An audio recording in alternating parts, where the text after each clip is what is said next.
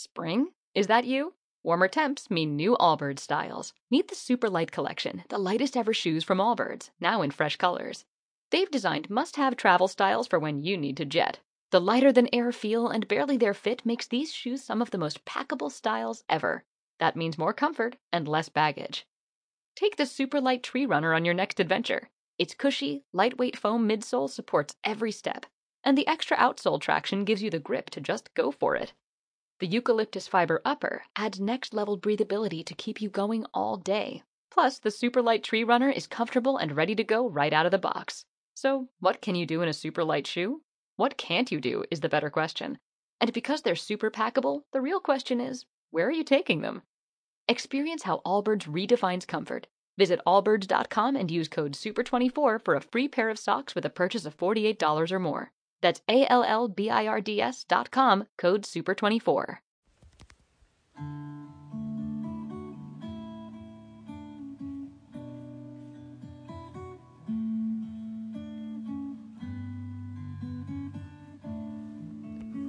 Hola, buen día. Un buen amanecer. Esa melodía me da ganas de ponerme en pie y danzarla.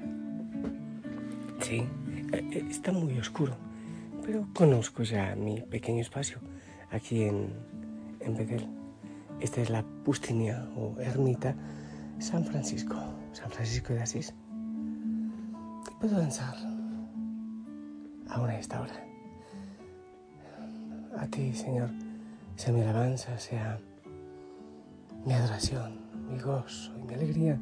Te la dedico a ti, oh Señor, te alabo, te adoro y aquí ante tu presencia, oh Señor ante tu presencia eucarística pongo a cada hijo, a cada hija de la familia Osana con todas sus realidades, con todo lo que están viviendo hoy.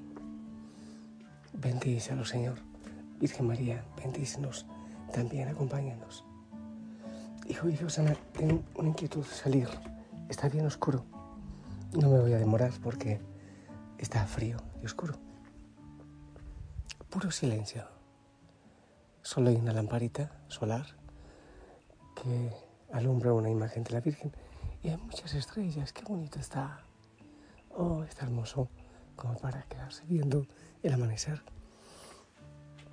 Pero prefiero guardarme porque, te confieso, es el frío de estos días aquí. Siento que me ha afectado la garganta y he tenido un poco pesada la respiración. Que el Espíritu Santo nos acompañe nos ilumine en este ratito de oración. Que no diga yo lo que quiera que tú escuches, sino lo que el Señor sabe que tú necesitas escuchar. Veamos el santo para este día. San Jerónimo Emiliani. Y la palabra, ¿te parece que sigamos con el Génesis? venimos estos días analizando el Génesis y me gusta harto, así que vamos a continuar para ver qué es lo que el Señor nos dice.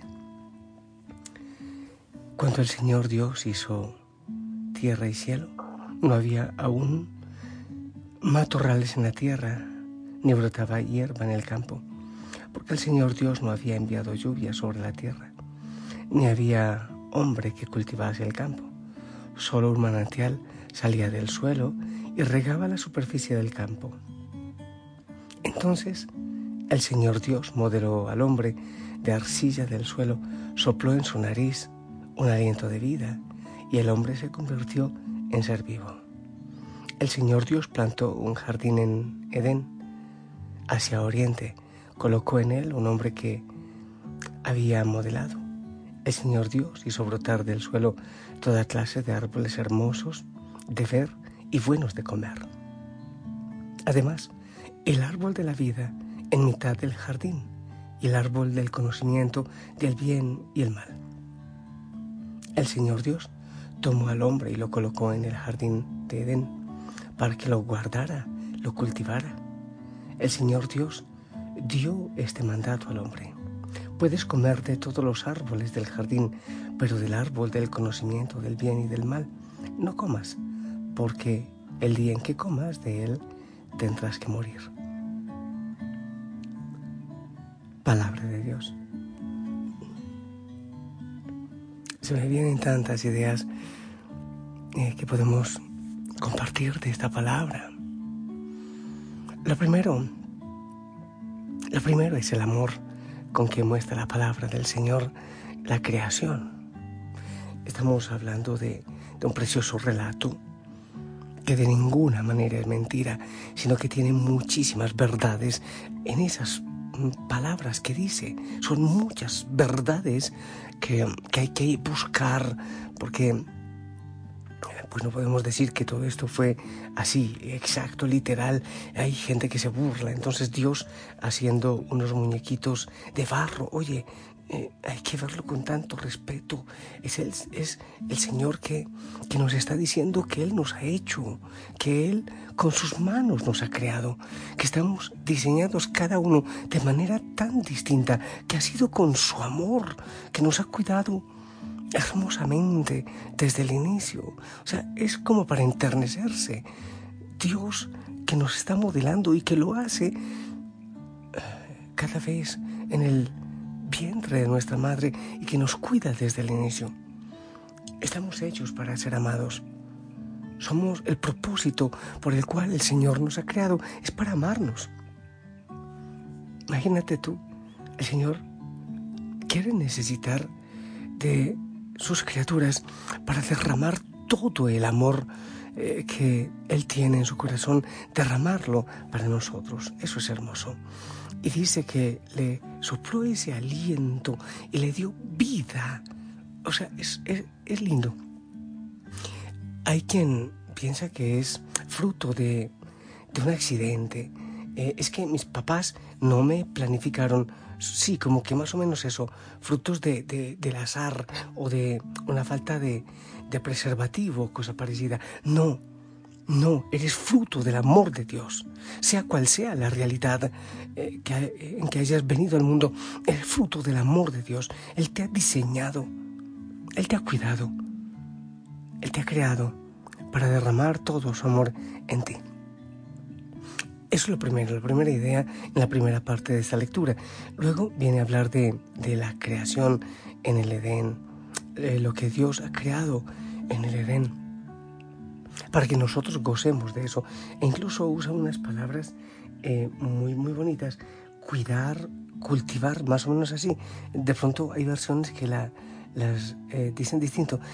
Esta versión dice, eh, el Señor colocó al ser humano en ese jardín hermoso para que lo guarde eh, y lo cultive.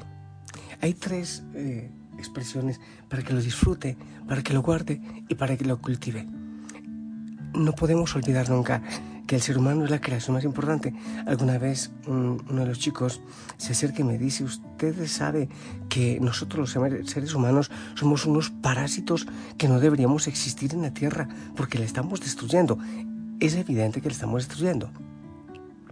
Pero no es que seamos unos parásitos. Por más que nosotros estemos destruyendo la Tierra, somos la creación especial de Dios. Él nos ha puesto aquí para disfrutar de la creación, para cuidarla y cultivarla, no para eh, usarla y acabarla, sino para cultivarla, para señorear sobre ella. Es lo primero. Lo, segundo, lo primero es que Dios nos creó para amarnos. Lo segundo es que nos dio todo lo que necesitamos por amor. Y la tierra, no para destruirla, sino para disfrutarla, cultivarla y cuidarla. Tampoco para adorarla, porque ese es otro extremo que estamos viendo en nuestro tiempo. Eh, sería muy bueno hacer un comentario acerca del, del árbol, del conocimiento del bien y del mal, pero hay cosas muy profundas que tendríamos que decir. Solo quiero decirte esto. El ser humano no conoce todo. No podemos conocer el bien perfecto y el mal perfecto. Solo Dios puede. Nosotros somos muy parciales porque hay cosas que hacemos bien, creyendo que son buenas, pero realmente son malas. Y el enemigo también usa estrategias para eso. El Señor, en definitiva, es el que tiene toda la verdad. Por eso nosotros no podemos pretender que conocemos todo lo que es bueno y todo lo que es malo. Hoy, por ejemplo, hoy en día, muchas cosas que, que son aterradores, aterradoras, nosotros las tomamos como buenas. Lo que antes se tenía por reprobable, hoy se tiene como un derecho, como algo bueno y como algo justo. En cambio, lo que es bueno y justo hoy día se tiene como una falta de respeto, como algo malo. ¿Por qué?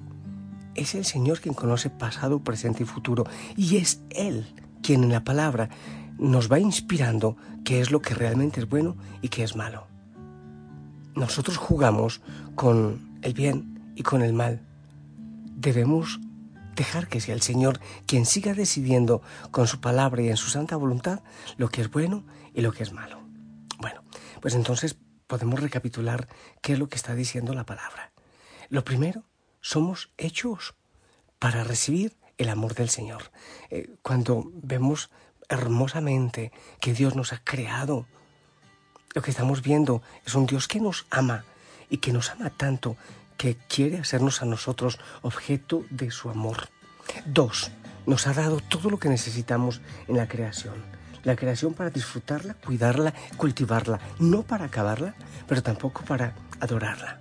Y tres, ese amor implica que Él nos va a cuidar, que Él es quien sabe perfectamente lo que es bien y lo que es mal, lo que es bueno y lo que es malo.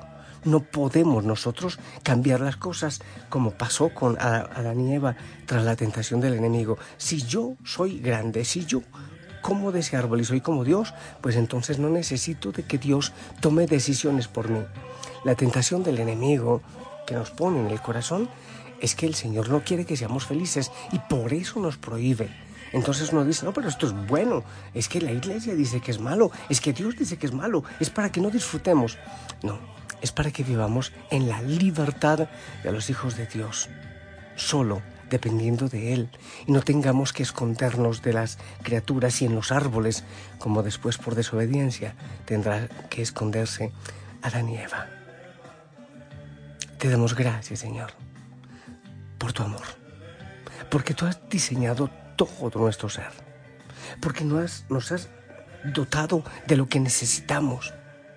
Además de eso, Eres tú quien nos protege y nos muestra el camino. Sencillamente debemos obedecerte para alcanzar la plenitud, la felicidad, vivir en la libertad de las criaturas. Así tú llenas nuestro corazón. Tú nos das la plenitud, Señor.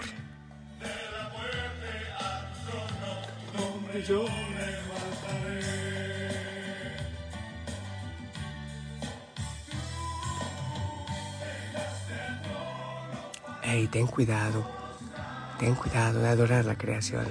Adora al Dios de la creación, al Creador de ella. Te bendigo en el nombre del Padre, del Hijo, del Espíritu Santo. Esperamos tu bendición.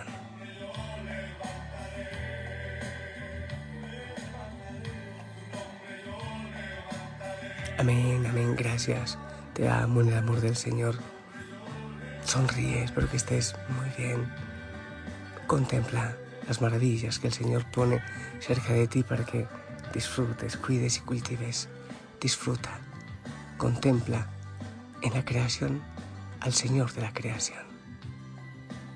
Hasta pronto. Te amo en el amor del Señor y oramos por ti.